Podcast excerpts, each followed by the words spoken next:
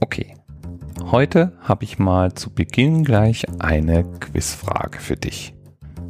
Welches Buch wurde knapp 2000 Jahre lang als Lehrbuch benutzt und war nach der Bibel bis vor ungefähr noch 50 Jahre das meistgedruckte Buch der Welt? Ach, und der Adam Osbach, der darf nicht mitraten. Der ist nämlich Themenpate.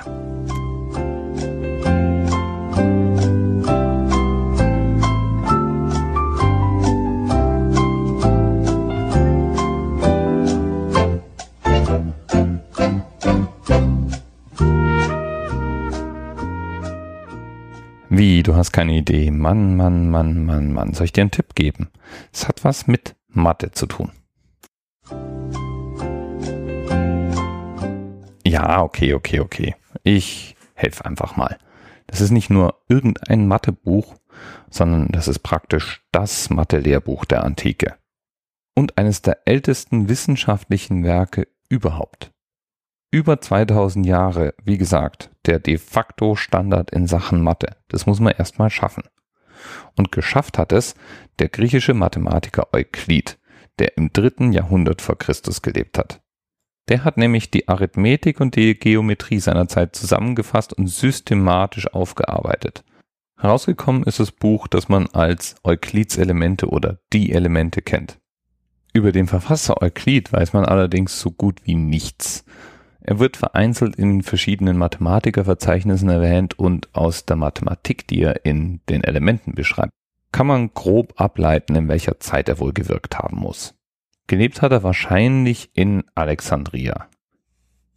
Aber Euklid hat in seinem Werk nicht nur das Wissen der damaligen Zeit zusammengefasst, er hat wohl auch so einige grundsätzliche Erkenntnisse beigetragen.